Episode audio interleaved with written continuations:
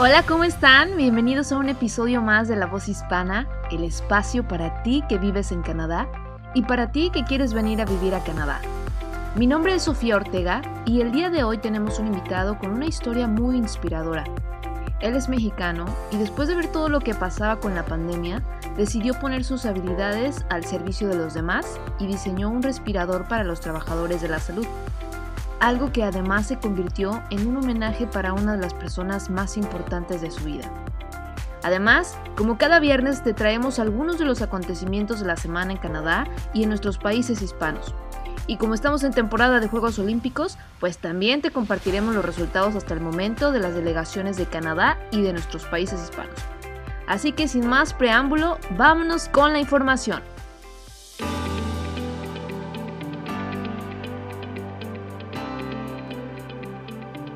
La voz hispana. Las noticias más importantes de Canadá y el mundo hispano. En tu idioma.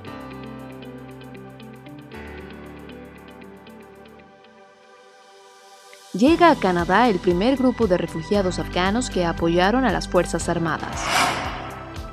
Quebec implementará el pasaporte de vacuna debido al aumento de casos de COVID-19. El primer ministro considera hacer que la vacunación contra COVID-19 sea obligatoria para los trabajadores federales. Trabajadores fronterizos emiten aviso de huelga al gobierno. Este 4 de agosto llegó al país el primer grupo de afganos como parte de un programa especial migratorio que tiene como objetivo otorgar refugio a ciudadanos afganos que apoyaron a las Fuerzas Armadas canadienses durante la estadía de más de 10 años de Canadá en Afganistán, incluyendo intérpretes, personal de la embajada, cocineros, choferes, personal de limpieza y sus familias. Los talibanes han intensificado su campaña para derrocar al actual gobierno, respaldado por Estados Unidos, lo cual pone en riesgo a los afganos que ayudaron a Canadá, Estados Unidos y otros países que enviaron sus tropas a Afganistán, ya que podrían sufrir represalias por prestar sus servicios, como ir a la cárcel, ser torturados o incluso recibir la pena de muerte. Por motivos de seguridad, no se confirmó la identidad ni el número exacto de afganos que llegaron en este primer vuelo. Sin embargo, el ministro de Migración, Marco Mendicino, dijo que se espera que lleguen más afganos en los próximos días y semanas. El primer ministro de Quebec, François Lagou, anunció este jueves que planea adoptar un pasaporte de vacuna debido al reciente aumento de casos de COVID-19 en la provincia. Quebec se encuentra viviendo la cuarta ola, con un registro de 305 casos nuevos tan solo este jueves, el mayor aumento diario desde el 30 de mayo. El mandatario dijo que la implementación de un pasaporte de vacunación será una estrategia para combatir el repunte de casos, y los detalles se darán a conocer en los próximos días, pero aseguró que esta estrategia evitará los cierres generalizados de actividades económicas. El primer ministro Justin Trudeau dijo este jueves que le ha pedido al secretario del Privy Council estudiar la posibilidad de que las vacunas sean obligatorias para los empleados federales y aprovechó para pedirle a los canadienses indecisos que se vacunen. El primer ministro también dijo que el gobierno está estudiando hacer que las vacunas sean obligatorias en las industrias reguladas por el gobierno federal, como las aerolíneas, la banca y los ferrocarriles. Cerca de 9.000 trabajadores de la Agencia Canadiense de Servicios Fronterizos se preparan para comenzar la acción laboral en todo el país este viernes y advierten que los viajeros deben esperar largas filas y retrasos en los cruces fronterizos y aeropuertos. La Alianza de Servicio Público de Canadá y su Sindicato de Aduanas e Inmigración, que representan a los trabajadores, anunciaron que entregaron un aviso de huelga al gobierno el martes y que si no se llega a un acuerdo antes de las 6 de la mañana del viernes, comenzarán una serie de acciones radicales en los aeropuertos canadienses, fronteras terrestres, puertos de envío comercial, instalaciones postales y ubicaciones de las sedes. Entre las peticiones de los sindicatos están la paridad salarial con otros trabajadores del orden público en Canadá, mejores protecciones contra el acoso y la discriminación, y una política de trabajo remoto para los miembros no uniformados. El mundo hispano.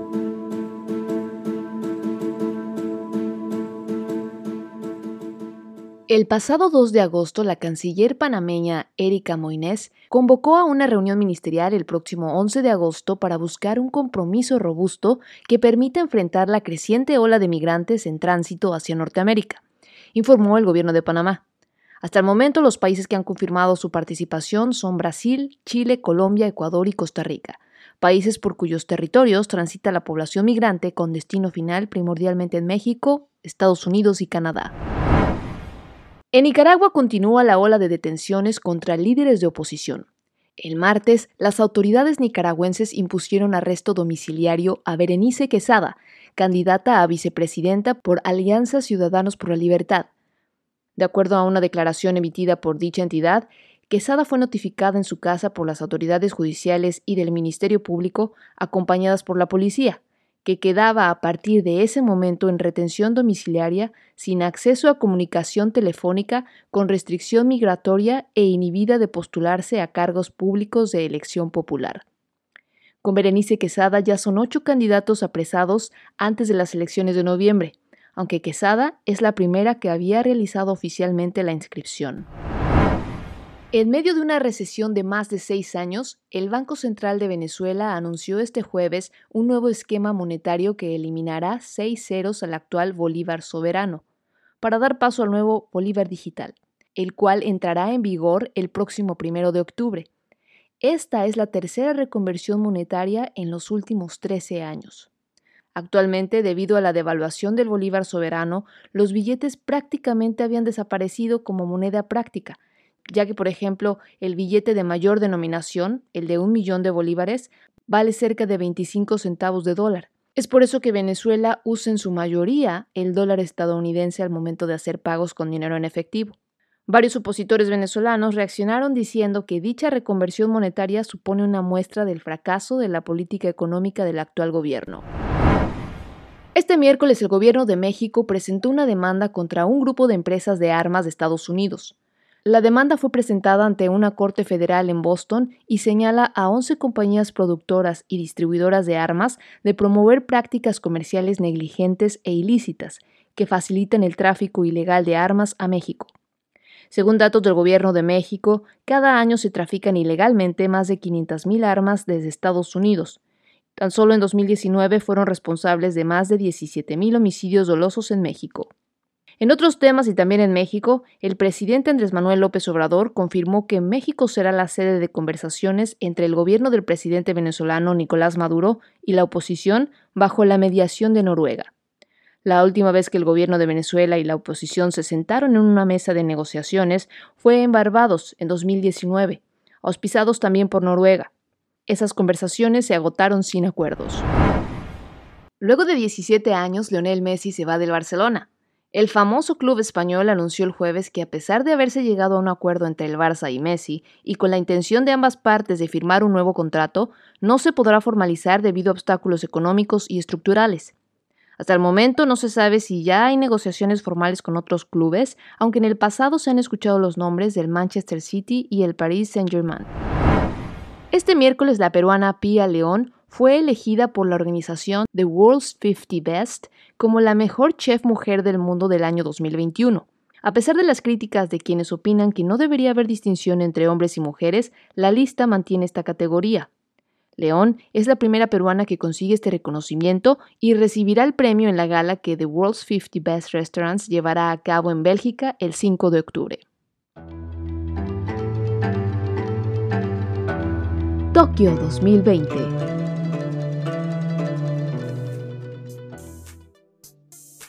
Y ya en la segunda semana de los Juegos Olímpicos y hasta el mediodía del 6 de agosto, Canadá gana 8 medallas más para sumar un total de 18.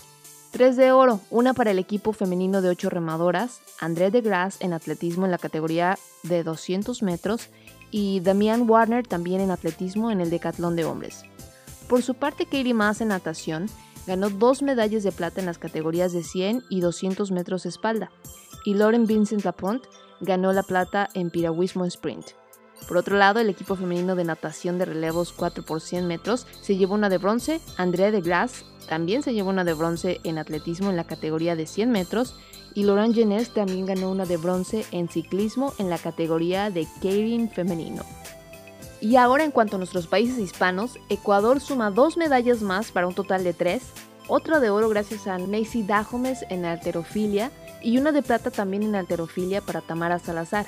España suma ya 12, 3 de oro, una para Fátima Galvez y Alberto Fernández en equipo mixto de tiro, otra para Sandra Sánchez en karate y otra para Alberto Ginés en escalada deportiva. También España tiene dos más de plata, una en gimnasia artística para Ray Zapata y otra para Teresa Portela en piragüismo sprint de 1200. Finalmente cuatro más de bronce, una para Pablo Carreño Busta en tenis masculino individual, para Ana Paleteiro en atletismo en triple salto, para Joan Cardona en vela y para Jordi Samar y Nicolás Rodríguez en vela clase 470. También Colombia suma tres medallas más, con lo que ya lleva cuatro. Dos de plata para Mariana Pajón en BMX Racing y otra para Anthony Zambrano en atletismo de 400 metros. Carlos Ramírez se lleva una de bronce en BMX Racing también. Y Cuba también sumó varias medallas esta semana para un total de 12. 5 de oro para Mijaín López en lucha grecorromana de 130 kilos, para Luis Alberto Horta, también en lucha grecorromana pero de 60 kilos, para Sergey Torres y Fernando Dayan en piragüismo sprint, para Roniel Iglesias en boxeo en peso welter y para Arlén López en boxeo peso semipesado. En cuanto a las medallas de plata, tienen tres, ganadas por Idalis Ortiz en judo de 78 kilos, Juan Miguel Echevarría en atletismo en salto de longitud y Leuris Pupo en tiro 25 metros con pistola tiro rápido masculino. Finalmente tienen cuatro más de bronce para Rafael Alba en taekwondo, más de 80 kilos, Michael Mazo en el salto de longitud, Jaime Pérez en atletismo, lanzamiento de disco y Lázaro Álvarez en boxeo, peso pluma. Por su lado, México sumó una medalla de bronce más, con lo que ya tiene tres, gracias a Aremi Fuentes en alterofilia de 76 kilos. Puerto Rico logró su primera medalla, una de oro para Jazmín Camacho King en atletismo en los 100 metros vallas femenino. Y República Dominicana lleva tres, dos de plata, una para Zacarías Bonat en alterofilia de 81 kilos y otra en atletismo en el relevo mixto 4 x 400 metros y una más de bronce para Crismeri Santana en alterofilia de 87 kilos. Finalmente Venezuela suma tres medallas más para tener hasta el momento un total de cuatro. Una de oro para Yulimar Rojas en triple salto, que por cierto esto le ganó el récord del mundo con 15.67 metros. Y dos más de plata para Keidomar Vallenilla en alterofilia de 96 kilos y para Daniel Ders en BMX Freestyle. Pues una muy buena semana para los países hispanos y ya solo quedan tres días, así que veremos cómo finalizan todas estas delegaciones.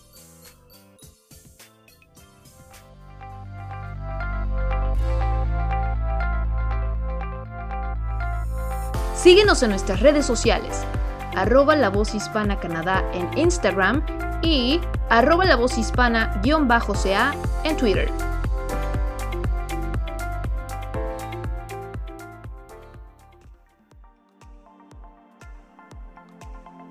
Emanuel Martínez Villanueva nació en México, es ingeniero en mecatrónica y actualmente está cursando la maestría en ingeniería mecánica en la Universidad de Alberta. El año pasado, luego de ver los efectos de la pandemia en Italia y España, Emanuel tuvo la idea de diseñar un respirador especial para proteger al personal de salud. Y desde entonces, él y algunos compañeros de su escuela han trabajado en un prototipo que después de muchos ajustes, cambios y mejoras, ya está listo para buscar maneras de distribuirlo de manera masiva. Bienvenido, Emanuel, ¿cómo estás? ¿Qué tal, Sofía? Muy bien. ¿Cómo estás tú? Pues muy contenta, muy contenta de, que estés aquí con nosotros. Para mí, la verdad es que siempre es un gusto y un orgullo ver a mexicanos y a miembros de la comunidad hispanohablante en Canadá contribuyendo en varias áreas y poniendo su granito de arena pues, para hacer un impacto positivo en la sociedad, ¿no? Y bueno, pues para comenzar, Emanuel, me gustaría que nos platicaras un poquito sobre ti, sobre tu carrera en México y cómo fue que llegaste a Canadá. A ver, a dejar lo resumo un poco. Pues yo soy mexicano, soy de Oaxaca, pero me crecí en el norte, en Monclova, Coahuila, y viví mucho tiempo en Monterrey, donde hice la, la universidad y tuve mis, mis trabajos principales. Eh, estudié, como dices, este, ingeniería mecatrónica, luego estuve trabajando un año como eh, ingeniero en manufactura avanzada, lo que es NEMAC, que es una empresa que se dedica a hacer em, cabezas de, de, motor para marcas bastante importantes, desde, no sé si puedo decir marcas aquí. Sí, tú échale. Ya, a ver, después ya nos patrocinarán. Tú échale. ok. Sí, pues este, trabajan para ya sea Ford, Audi. Tienen bastantes clientes muy, muy fuertes. Entonces yo ahí estaba ayudando en lo que son hacer como bases, fixtures que le llaman, soportes, ese tipo de cositas, hacer una revisión virtual de lo que es manufactura, no producto como tal, manufactura. Eh, muy buena empresa, muy demandante, pero aprendí demasiado, o sea, y siempre doy, doy gracias a que estuve ahí. Luego de ahí me jalaron para Navistar, que sería la marca, la marca de camiones internacional. Esta es la marca, la que tiene un diamantito. Y ahí estuve como ingeniero de desarrollo de producto. Este, estuve al principio en lo que es body para todas las partes aerodinámicas del camión y luego me cambié al sistema de fuel, que es parte de combustible, tanques y todo. Entonces ahí fue donde eh, más que nada al desarrollo de producto, desde concepto hasta producción en masa. Eh, desde vender la idea a hacer el prototipaje, luego hacer eh, diseño virtual, el empaquetamiento, que todo cupiera, que todo ensamblara una pieza con otra, resolver problemas porque nunca sale bien a la primera, ir a la planta, este, revisar que se ensamble bien, todo, todo lo que yo conllevaba eso, este, lo aprendí ahí y también estoy súper, súper agradecido con, con, la empresa y aprendí bastante y muy buen equipo y la verdad es que nada más tengo flores de esa empresa, entonces sí, me, me fue muy bien ahí con ellos. Y luego ya me vine para acá, eh, me vine a hacer la maestría en mecánica y el principal motivo cuando me vine para acá era porque por más que me gustaba mi trabajo y me iba bien, yo, yo o sea, lo que yo cabe, yo estaba feliz y todo, pero estaba en el sistema de fuel, de combustible y si tú ves la tendencia de la tecnología, eh, eso no tiene mucho futuro. Entonces, o tiene un futuro corto, por así decirlo. Entonces yo, yo dije, mejor me preocupo ahorita este, y busco hacer algo diferente, busco pues, adquirir más conocimiento, agarrar más, agarrar un, carrero, un, camino diferente para mi carrera este, de una vez antes de que por alguna razón ya, ya tenga que hacerlo forzado, ¿no? Entonces ya fue que, que busqué las maestrías y tuve la suerte de que uno de mis supervisores de la universidad, conocí a mi supervisor de acá, me, me, apoyaron para hacer el contacto y todo, y todo se dio transparente y ya me vine para acá. Este, lamentablemente no me tocó la beca, eh, pero gracias al proyecto este que, que justamente que salió, eh, pude conseguir ahí un, un, apoyo económico para ya tener un aire, aunque sea. Digo, no, no cubre mucho, pero sí te da un aire ya, ya tener ahí una base. Eh, y bueno, entonces me vine a hacer la maestría y llegué en enero del 2020 eh, y a los tres meses pasó la pandemia. o sea, ahora sí que el tiempo exactito, llegaste rayando antes de que aquí se desordenara todo. Ajá, justamente, ¿no? Y de hecho hasta me siento mal en cierto sentido porque no he podido disfrutar la ciudad como yo quisiera, no hemos podido ir salir a pasear ni nada, eh, pero bueno, ya Dios dirá y en algún momento ya saldremos.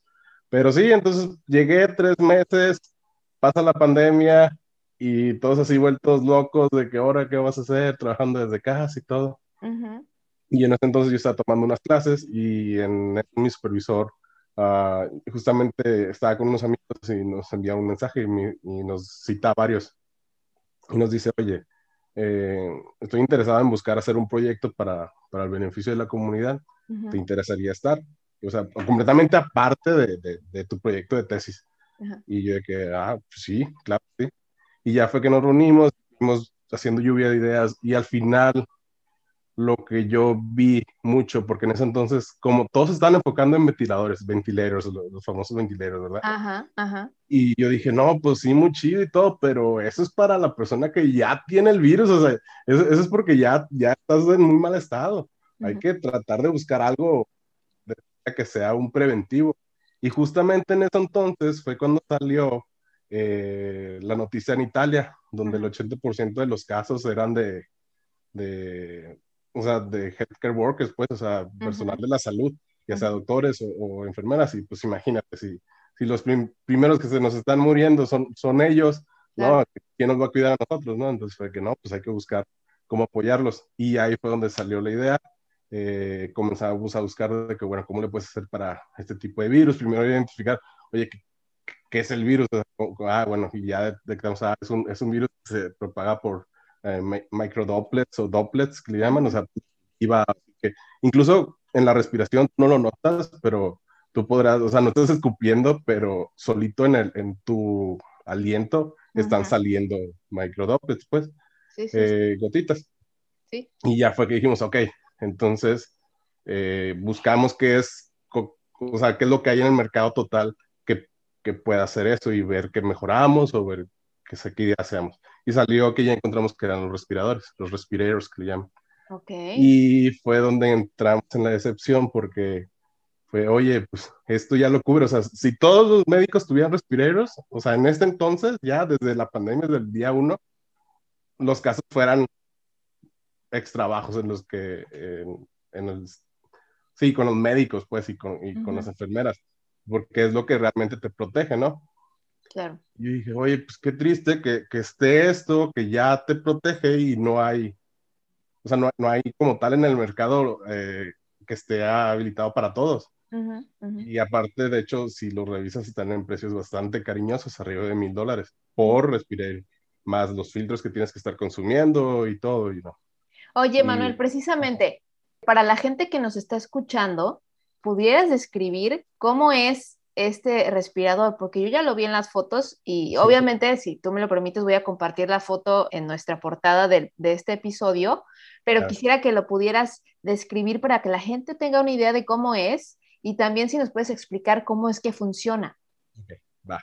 Sí, el respirador es lo que dice la palabra. Es, es, un, es, un, aparato que te ayuda a respirar y está conformado por dos componentes principales.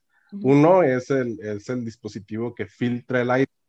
Y es como un abaniquito, o sea, lo, lo, lo, lo ves como abanico, pero ahí la clave es el filtro. O sea, que el filtro que, que vas, a, vas a utilizar tiene que poder retener partículas menores a, a un milímetro, a un, a un, a un micromilímetro. Que o sea, súper pequeñitas, súper sí, no, sí, que realmente es el problema del, del, del, COVID.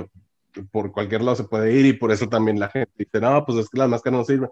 Pues sí, muchas máscaras están, son, de baja calidad y, con quiera pasa, ¿no?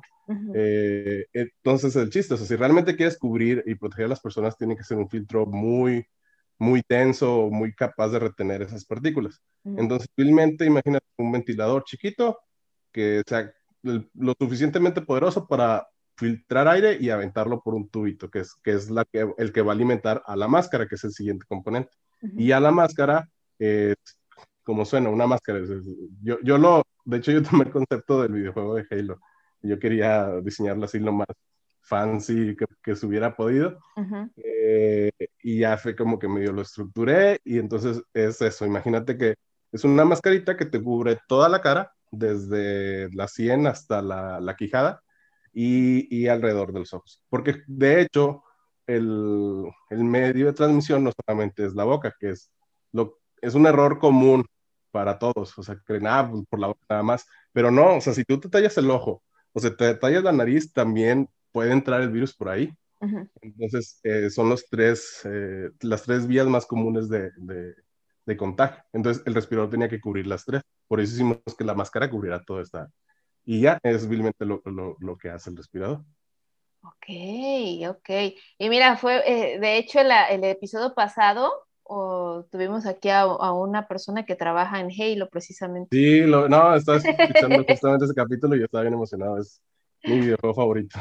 Mira, los voy a conectar para que platiquen, porque qué padre que a veces la inspiración la tomamos de, de lo que sea. Y creo que, por ejemplo, eso es eso es súper interesante, cómo eh, hay un proceso creativo detrás de cualquier cosa que tú puedas hacer. En este caso, tú te estás tomando cosas de, científicas, porque obviamente todo esto que me estás diciendo, antes de poderlo llevar a, la práctica, o sea, a realizarlo, tuviste que investigar mucho, por ejemplo, el tema de las partículas, ¿no? Sí, sí, sí, sí, no, sí, fue, fue, un dolor de cabeza encontrar el filtro, el filtro correcto, porque justamente en ese entonces, estamos hablando de marzo de 2020, eh, encontrar un filtro, o sea, encontrar máscaras era difícil. O sea, había escasez en todos lados. Ni siquiera en Amazon estaba o estaban súper carísimas. Y también eh, los ventiladores, este, no encontrábamos qué ventiladores usar. No, o sea, era, era un dolor de cabeza. Este, pero pues como pudimos, fuimos adaptando cosas, este, literalmente de, desarmamos unas computadoras que teníamos ahí para ver si esos ventiladores que usaban jalaban no, hicimos, hicimos muchas configuraciones con, con tal de intentar este, conseguir un prototipo funcional. Y nos dimos cuenta que el mayor reto era el filtro, o sea, ese era el, el dolor de cabeza. Y, y, es que va, o sea, es, es, un problema complejo, porque son, sonará sencillo decir, ah, nada más agarras el filtro que el que es, pero no, porque también tienes que tener el aire suficiente. De nada te sirve tener un ventilador que sí, ah, bueno, y pasa algo de aire, pero no es el aire suficiente para, para una persona porque si no te estás sofocando y se me va a morir de, de aire ahora, ya lo protegí de COVID, pero ahora se me muere de aire, ¿no? Y pues no tiene chiste. Oye, precisamente eso me da curiosidad, Emanuel, o sea, la persona que lo, se lo pone, o sea, ¿cuántas, ¿cuántas horas lo puedes usar? O sea, ¿te está dando calor adentro? ¿Puedes respirar bien? ¿Cómo, ¿Cómo es? Mantiene la temperatura ambiente, este, justamente como es un sistema aislado, eh, no se sobrecalienta, que es algo padre, eh, y dos, como eh, tiene todo momento aire eh, entrando en la máscara, no sé ni siquiera, o sea, e, es, es cómodo para el usuario. Y aparte, te ayuda a defogar la, máscara. Entonces, si tú tienes lentes, que es, bueno, que eso yo lo vi con mi esposa, que mi esposa usa lentes y tiene la máscara, entonces yo la veía con la máscara y se le empañaba todo, ¿no? Y dije, ah, no, qué gacho. Y luego cuando ya estábamos, yo, yo, o sea, estamos con los primeros prototipos, vi que dije, oye, ¿y si mejor lo pongo en este ángulo y todo? Y ya resulta que, por como está pegando el aire con la, con la, con la pantalla transparente, hace cuenta que empuja toda la humedad hacia abajo, hacia el puerto de, de escape que tenemos nosotros.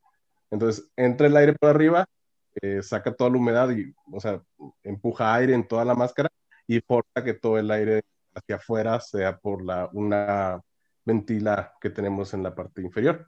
Entonces ya nunca se te, no, se te empaña y está cómodo para ti. O sea, no, no sientes sofocado en ningún momento.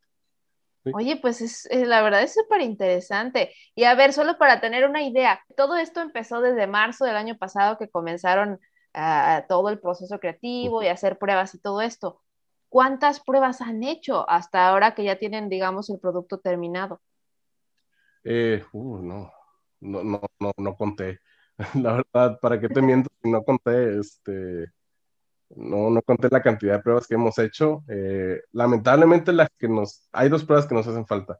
Y una es la NOISH, que es la, es el, es la institución de, de Estados Unidos, que es la que aprueba todos los respiradores para uso tanto comercial como médico. Y hay una prueba de partículas que se tiene que hacer que es solamente para uso médico también.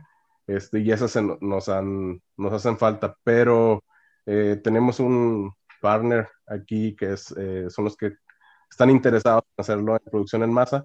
Eh, ellos tienen más para ello, pero la tirada es que si funciona, ellos sean los que se avienten, digamos, que esa tirada, porque también lleva un costo el, hacer esas, ese tipo de pruebas.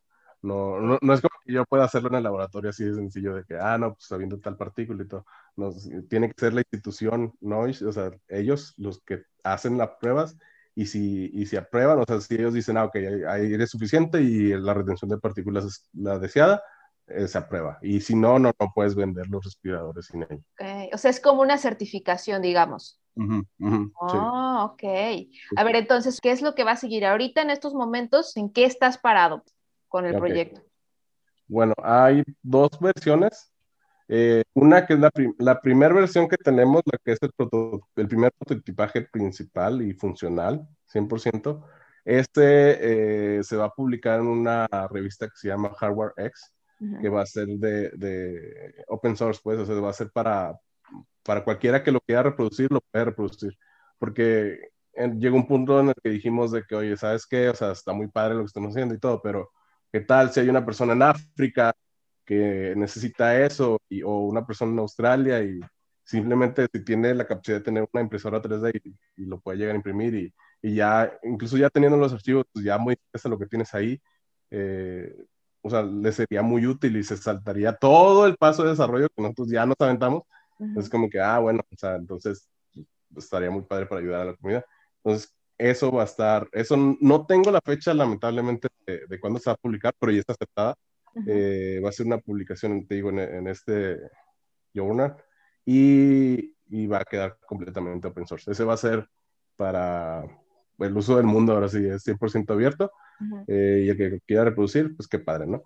Y dos, eh, la versión de la producción escala, la que estamos trabajando con estos, nuestros chavos, este, y esa misma va a tener dos tipos de versiones, porque una es la tirada para uso médico y la otra se va a buscar hacer una versión, digamos que de, una solo, de un solo componente, eh, que sea una sola máscara, eh, que sea menos voluminosa que la que traemos usualmente, lamenta, pero digamos que con, con un tipo diferente de, de, de, approach para las personas. Esto sería más, por ejemplo, para un profesor que tiene que ir a dar una clase de una hora, una hora y media, ¿no? O sea, entonces la batería te dura tanto, porque el otro de, que es para uso médico, ese tiene una duración de hasta 12 horas. Ok. porque fue justamente para, o sea, buscamos para, para ese propósito, ¿verdad?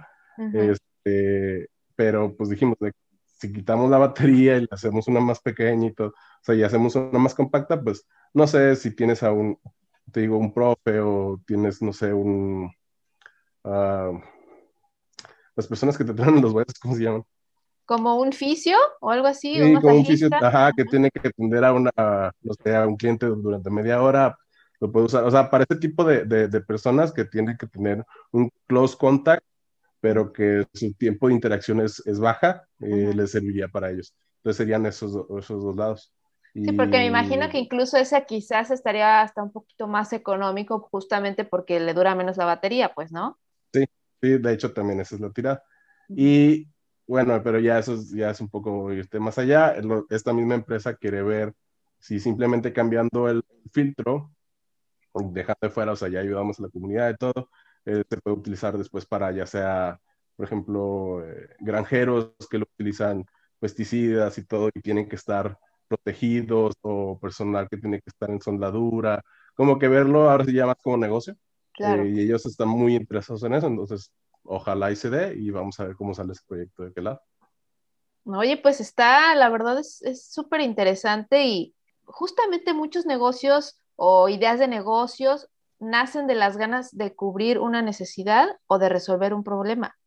Y justamente en este caso, tuviste la gran necesidad que había de proteger a, a uno de los sectores más vulnerables, a los trabajadores de la salud, que sobre todo en países como por ejemplo nuestro país, México o muchos de los otros países hispanos, Nicaragua, etcétera, a veces ni siquiera ellos cuentan con el equipo mínimo para proteger sus propias vidas. Y son ellos los que están ahí y los que han estado ahí todo este tiempo al pie del cañón, eh, cuidando a la gente, combatiendo ahora sí que cara a cara la pandemia. Y ellos son los que les toca ayudar a las, a las personas enfermas. Y justo también ellos son los que les tocó ver con sus propios ojos cómo el, virus ha cobrado muchísimas vidas. ¿Cómo te sientes tú de que con este respirador, esta idea que surgió desde esta necesidad que tú identificaste, ahora tú tienes la oportunidad de contribuir con tu granito, granote de arena para ayudar a salvar vidas? No, no, tienes idea de la cantidad de, de hasta cierto punto orgullo, lo que, lo que siento del saber que algo que estoy haciendo es, eh, va a ayudar a la gente, especialmente por lo, justamente lo que pasó por lo de mi mamá. Lamentablemente yo la perdí por COVID justamente y no, se sentía horrible en el decir de que, oye, si le hubiera enviado un prototipo, tal vez ella se hubiera salvado, o pues ya sabes, ¿no? Te llegan todas las ideas en el duelo.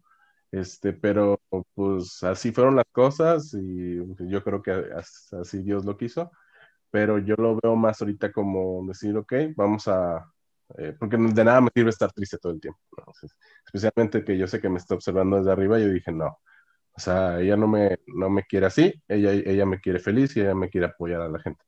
Entonces, si una persona, con que yo logre salvar a una persona, no, ya estaría más que feliz. Y me llena mucho orgullo eso, porque yo sé que es un granito de arena, o sea, es, puede, tiene el potencial de ser muy grande, pero una persona no lo ejecute, no, no va a pasar. Pero si nunca nadie desarrolló eso, ni siquiera esa persona se hubiera podido salvar. Quien sea que sea, ojalá y, pase. Y también, como dices, justamente, o sea, si hay una persona en Nicaragua, en Colombia, incluso en nuestro México, ¿no? que dice, oye, pues está esto, pero no está probado médicamente. Les va a importar un carajo, o sea, es como que ah, eh, funciona, imprímelo, vamos a buscar cómo hacerlo, lo, lo, mejoramos y así, y ya, o sea, es como estar buscando utilizar el aparato si no te importa el envoltorio, pues mientras te, ayude, pues, más, más que feliz. Y sí, no, estoy muy, muy, muy feliz, orgulloso, pero sí, sí estoy, estoy muy agradecido de, tener esta, eh, esta ayuda en este proyecto y especialmente porque eh, es algo que me di cuenta que como ingenieros, incluyéndome yo y, muchos más compañeros que hay en todos nuestros países, a veces solamente nos, enfocamos en cosas de negocios o en cosas muy técnicas o desarrollamos productos muy, muy sencillos que nunca tienen un, eh, ¿cómo decirlo?, un apoyo a la comunidad tan fuerte. Y pues sí, en los últimos cinco años yo he estado diseñando brackets, eh, tanques y todo, pero te lo juro que jamás me he sentido tan feliz como cuando estaba desarrollando este, este proyecto. Y es más, de hecho, mi tesis no tiene nada que ver no tiene nada que ver con este proyecto. O sea, 100% algo que estoy haciendo por mi cuenta es por un proyecto aparte. Pues mira, qué bonito. Yo creo que eh, la plenitud uno la encuentra cuando se da a los demás.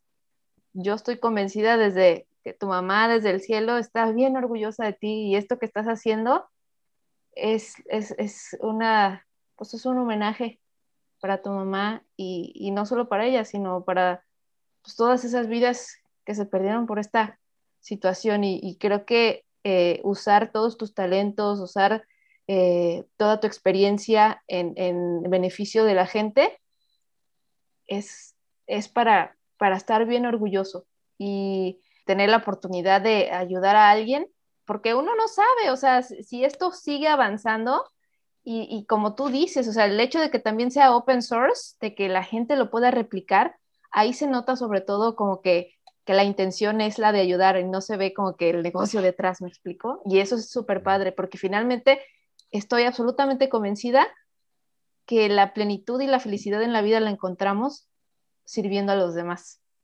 Sí, sí no, no, completamente de acuerdo. Pero bueno, me dejaste sin palabras, ahora sí, Sofía. No, Emanuel, tú a mí la verdad es que muchas felicidades por este proyecto, Emanuel, y de verdad te agradezco muchísimo pues que nos hayas contado un poquito sobre ti, eh, y aquí La Voz Hispana, como te decía al inicio, es una plataforma en la que queremos compartir pues toda esta gente que como tú está aquí forjando su vida y que son increíbles personas que merecen eh, que la gente conozca lo que están haciendo. Así que de verdad te agradezco tu tiempo y vamos a estar bien pendientes de, qué es lo que pasa con este proyecto, porque mira, uno no sabe, eh, hace unos años estabas viendo con estas cosas de, del fuel y que no sé qué, y mira, ahora estás en esta cuestión del área de salud, también desde la ingeniería, eh, pero enfocando tus conocimientos a, algo que puede ayudar a la gente, y eso, yo creo que eso no tiene precio.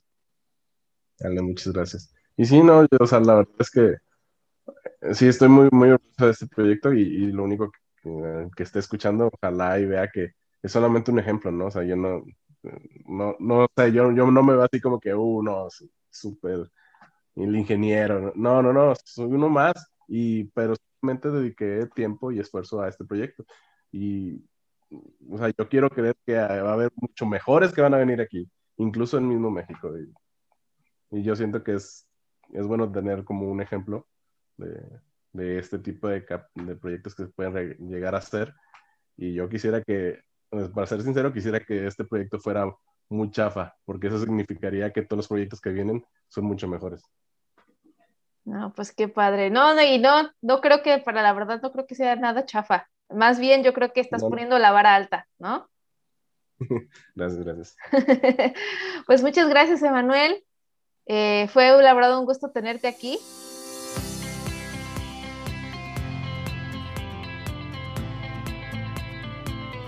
Esto fue todo por hoy. Muchas gracias a Emanuel por haber estado con nosotros y muchas gracias a ustedes por escucharnos.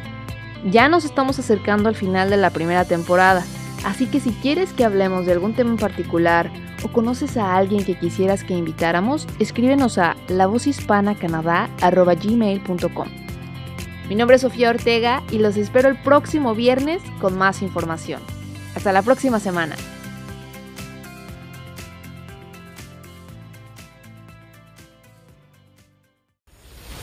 Hola, ¿cómo están? Bienvenidos a un episodio más de La Voz Hispana, el espacio para ti que vives en Canadá o para ti que quieres venir a vivir a Canadá. Mi nombre es Sofía Ortega y como cada viernes, hoy te traigo toda la información relevante de esta semana en Canadá y en el mundo hispano. Comenzamos.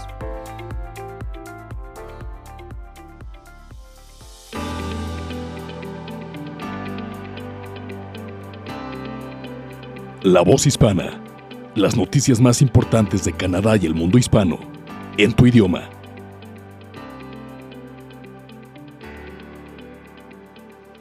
Se esperan elecciones federales el 20 de septiembre. Informe sobre cambio climático pone al mundo en alerta roja. Condenan a 11 años de prisión a Michael Spavor en China. Canadá se enfrenta a la cuarta ola de COVID-19. Se esperan temperaturas elevadas en la Columbia Británica, Alberta y las provincias marítimas este fin de semana.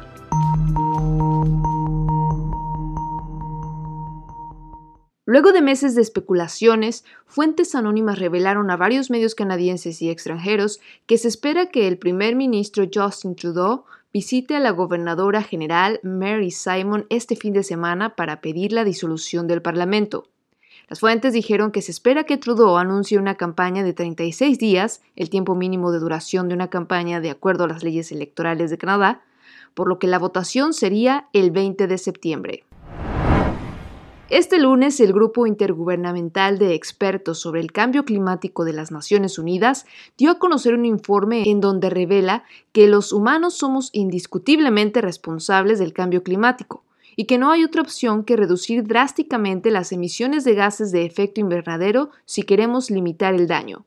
El grupo de expertos pidió a los gobiernos del mundo reducir las emisiones de CO2 para limitar el calentamiento del planeta a 1.5 grados centígrados, porque si no se actúa de inmediato, ese nivel podría ser alcanzado en los próximos 20 años.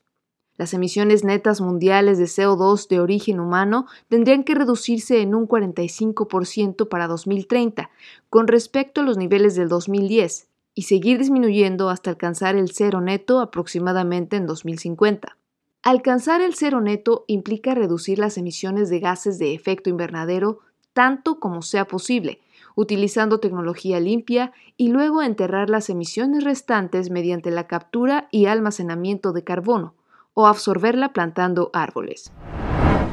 Luego de pasar dos años detenido, el empresario canadiense Michael Spavor fue condenado a 11 años de prisión por un tribunal chino. Spavor, un empresario con base en Beijing que viajaba regularmente a Corea del Norte, fue sentenciado luego de ser declarado culpable de espiar y proporcionar ilegalmente secretos de Estado a países extranjeros, declaró el miércoles el Tribunal Popular Intermedio de Dangdong en un comunicado. Spavor fue detenido en diciembre de 2018 junto con el canadiense Michael Kovrig por cargos de espionaje. Los dos hombres fueron detenidos tras el arresto en Vancouver de Meng Wanzhou, directora financiera de la empresa de tecnología Huawei, por acusaciones de que la compañía violó las sanciones de Estados Unidos contra Irán. Meng, cuya audiencia de extradición se encuentra ahora en sus etapas finales, se encuentra bajo arresto domiciliario en Vancouver desde 2018. Los funcionarios chinos no han revelado ninguna prueba contra Spavor o Kovrig, ni información relacionada con sus juicios que se llevaron a cabo a puerta cerrada en marzo. Los críticos han acusado a China de tratar tanto a Spavor como a Kovrig como moneda de cambio política, mantenidos como parte de lo que se conoce como diplomacia de rehenes. El primer ministro de Canadá, Justin Trudeau, calificó la condena como absolutamente inaceptable e injusta. Por su parte, el ministro de Relaciones Exteriores, Marc Garneau, declaró el miércoles en conferencia de prensa que apelarán esa sentencia. Hay indicios que muestran que Canadá ya se encuentra al inicio de la cuarta ola de la pandemia. En la última semana se registró un aumento del 60% en promedio de nuevos casos diarios, principalmente en las provincias de Alberta, Columbia, Columbia Británica, Ontario, Quebec y Saskatchewan. Sin embargo, se espera que esta ola sea diferente a las anteriores debido al aumento de las tasas de vacunación, ya que hasta el momento aproximadamente el 60% de la población del país está completamente vacunada. Varias regiones de la Columbia Británica están en medio de una ola de calor, lo cual, de acuerdo a Environment Canada, provocará que las temperaturas permanezcan altas hasta el domingo por la mañana, alcanzando temperaturas máximas de 40 grados en algunas áreas. También Alberta y la mayor parte de las provincias marítimas están bajo advertencia de calor, con temperaturas máximas mayores a los 30 grados centígrados. El mundo hispano.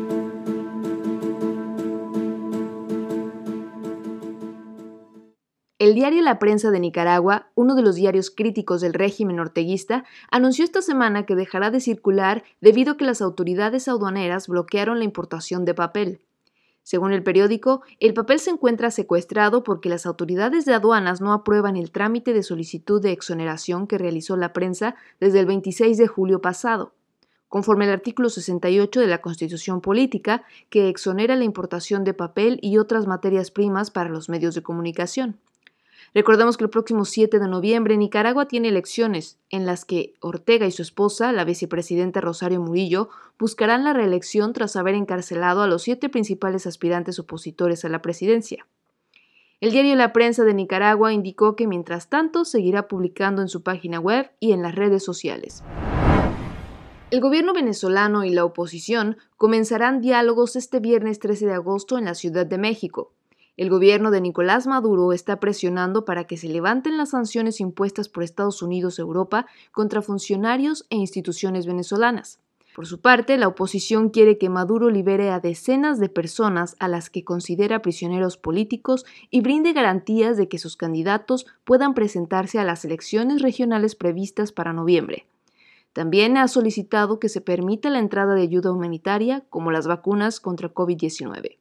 El diálogo contará con la mediación de observadores internacionales como Noruega, que ayudó a negociar conversaciones anteriores en 2019 que finalmente no llegaron a nada. Este miércoles entró en vigor la decisión 878 Estatuto Migratorio Andino, una norma que regula el derecho de circulación comunitaria y que permitirá la residencia temporal y permanente para los ciudadanos andinos de Bolivia, Colombia, Ecuador y Perú. De acuerdo con esta decisión, la residencia temporal andina autorizará a los ciudadanos de Bolivia, Colombia, Ecuador y Perú permanecer hasta por dos años en el territorio de un país miembro distinto al de su nacionalidad. Asimismo, los ciudadanos de la comunidad andina podrán ser admitidos e ingresar en cualquiera de los otros países miembros en calidad de turistas mediante la sola presentación de uno de los documentos nacionales de identificación, válido y vigente en el país emisor y sin el requisito de visa. La permanencia será por un periodo de 90 días prorrogables por otros 90 días, sin que se superen los 180 días calendario continuos o discontinuos en el mismo año.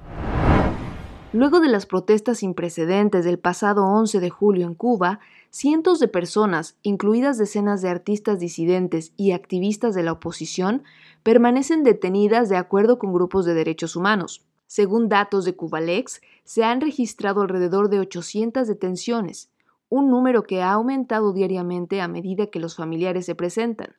Muchos todavía tienen demasiado miedo de denunciar el arresto de familiares, dijo a Reuters la directora de Cubalex, Laritza Diversent. Aunque 249 personas han sido liberadas, muchas de ellas bajo arresto domiciliario, la mayoría permanecen en cárcel preventiva y se desconoce el paradero de al menos 10 personas. Y en medio de la crisis humanitaria de la frontera de Panamá y Colombia, este miércoles ambos países llegaron a un acuerdo para recibir hasta 650 migrantes diarios. Dicha frontera es el lugar donde miles de migrantes están varados esperando continuar hacia Estados Unidos. Miles de migrantes, la mayoría de origen haitiano, de Cuba y de varios países africanos, están atrapados en Necolí, un centro turístico remoto en la costa caribeña de Colombia esperando el escaso transporte en barco hacia la peligrosa región de Darien Gap en Panamá, que muchos cruzan a pie. La canciller panameña Erika Moines dijo que la cifra diaria de 650 se reduciría progresivamente a medida que la crisis disminuya. Cerca de 300 inmigrantes indocumentados de origen centroamericano fueron deportados por Estados Unidos en vuelos directos al sur de México para posteriormente ser expulsados a un poblado ubicado en el norte de la selva del Petén, en Guatemala, donde permanecen varados y casi sin posibilidades de regresar a sus países de origen. La semana pasada, el gobierno de Joe Biden inició los vuelos con deportados a la ciudad de Villahermosa, en el sur de México, en un intento por disuadir a los que cruzan la frontera repetidamente, según el Washington Post. El gobierno de México acordó con Estados Unidos aceptar esos vuelos y aseguró que los migrantes que tienen miedo de persecución creíble podrán solicitar asilo.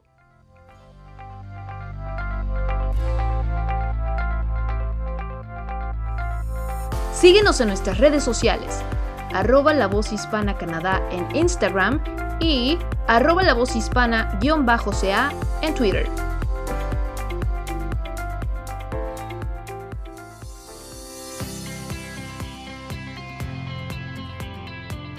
Eso fue todo por hoy, muchas gracias por escucharnos y recuerden que pueden escribirnos a lavozhispanacanadá.gmail.com.